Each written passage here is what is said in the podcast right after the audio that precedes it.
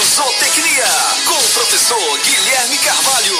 Fique por dentro do mundo animal aqui na Terra FM. Não crie problemas, crie animais. No ar, Momento Zootecnia, com o professor Guilherme Carvalho.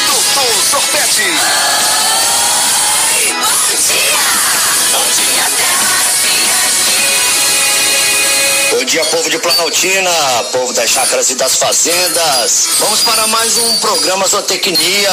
Eu, professor Guilherme Carvalho, doutor Zopete.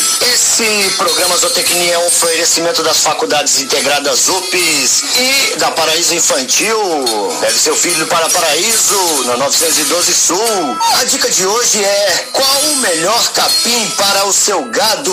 Como escolher o tipo de pastagem para o seu gado? Para acertar na escolha da pastagem, é necessário de primeiro definir qual a sua utilização. Você vai trabalhar com cria, com recria, com engorda? Vai utilizar para silagem? Bom, após estabelecer os objetivos, é fundamental levar em consideração o clima da sua região, certo? Os biomas brasileiros apresentam diferenças significativas. Por exemplo, nós estamos inseridos dentro da região de Cerrados, onde as temperaturas variam bastante e as intensidades das chuvas aqui elas são muito bem definidas, certo? Então é importante optar por espécies adaptadas para cada localidade, para obter o aproveitamento máximo da planta, portanto, sem acarretar prejuízos financeiros. Regiões quentes com alta disponibilidade de sol e regularidade de chuva, como por exemplo no Nordeste, aqui no Centro-Oeste, no Sudeste, recebem bem forrageiras do gênero braquiária, enquanto na região do Nordeste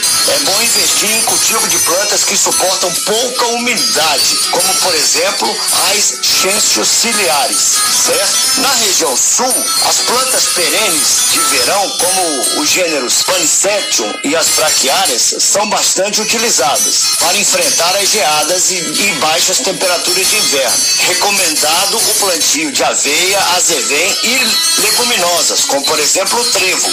Além disso, as características bromatológicas de cada forrageira devem ser consideradas. Ou seja, é preciso conhecer a natureza e a composição, o processamento e o valor nutritivo de cada planta para acertar a cobertura do campo, certo? Então vamos conhecer rapidamente algumas pastagens mais cultivadas no Brasil. O paraquiarão é uma delas, a braquiária decumbens é outra, a braquiária umidícola, braquiária rosiziense, o pânico máximo, o capim mombaça, tá?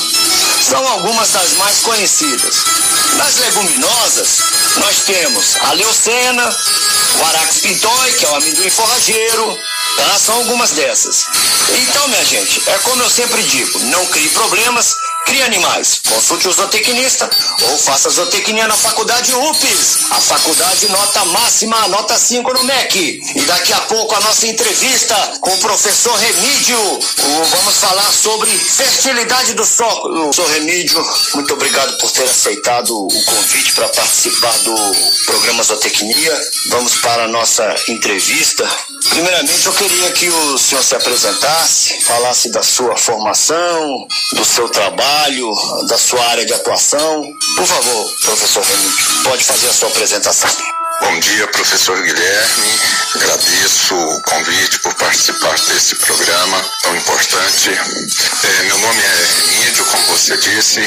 Bom dia também aos nossos ouvintes. É, sou professor de fertilidade do solo, sou engenheiro agrônomo, né, na, na UPS, campus aí em Planaltina, e trabalho com a parte de amostragem de solo georreferenciada né, e recomendações de adubação a taxa variável. Já temos mais de em torno de 20 anos né, de, de ministério, de, de magistério, e estamos trabalhando com amostragem de solo aí já em torno de 10 anos. Que beleza, professor. Então, muita experiência, muita bagagem aí, né? E nós vamos falar de adubação, fertilidade, eu queria começar com uma pergunta que nunca quer calar, né? Vamos falar de aduba na área de pastagem. Qual a melhor pastagem? Eu sei que não tem muito a ver. Qual a melhor pastagem para o gado?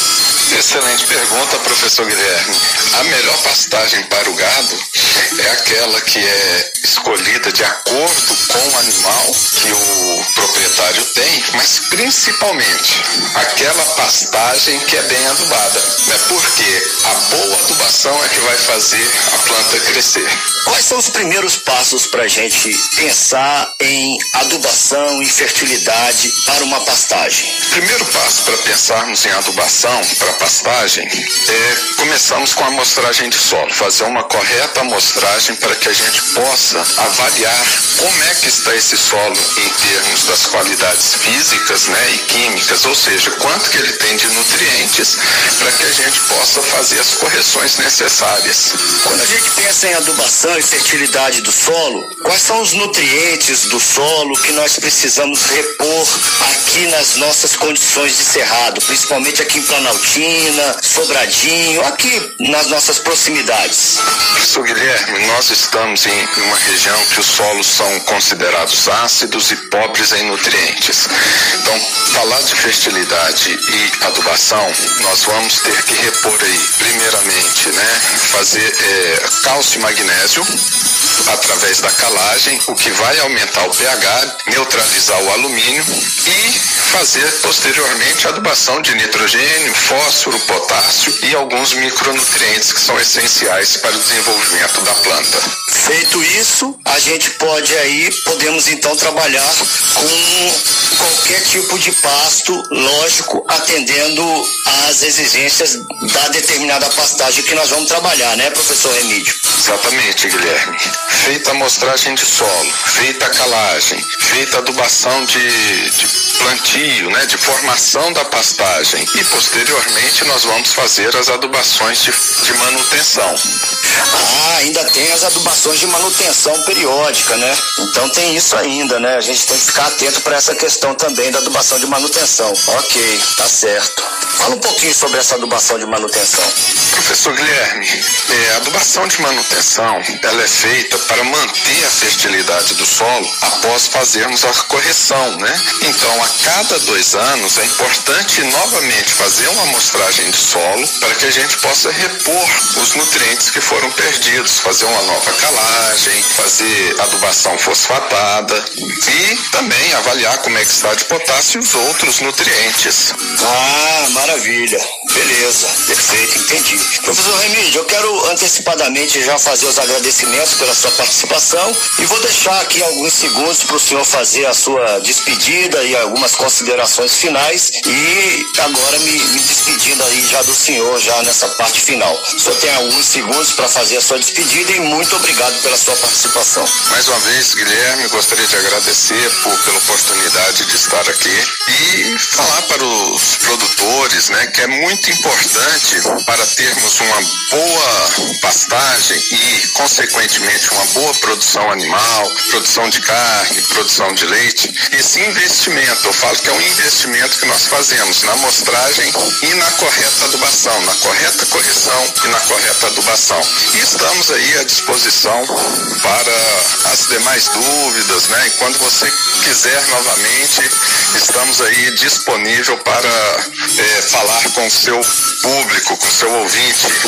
E bom dia a todos e obrigado por essa oportunidade. Então é isso, minha gente. Muito obrigado pela sua preferência e até o nosso próximo programa Zootecnia, com oferecimento das faculdades integradas UPS, a faculdade nota 5, nota máxima no MEC e da Paraíso Infantil. Leve seu filho para Paraíso, na 912 Sul. Não deixe de visitar o nosso Instagram, arroba Dr. Zopete e arroba Guedes, underline UPS. Um abraço a todos. Momento Zootecnia com o professor Guilherme Carvalho, doutor Sorpete. Ai, bom dia, bom dia,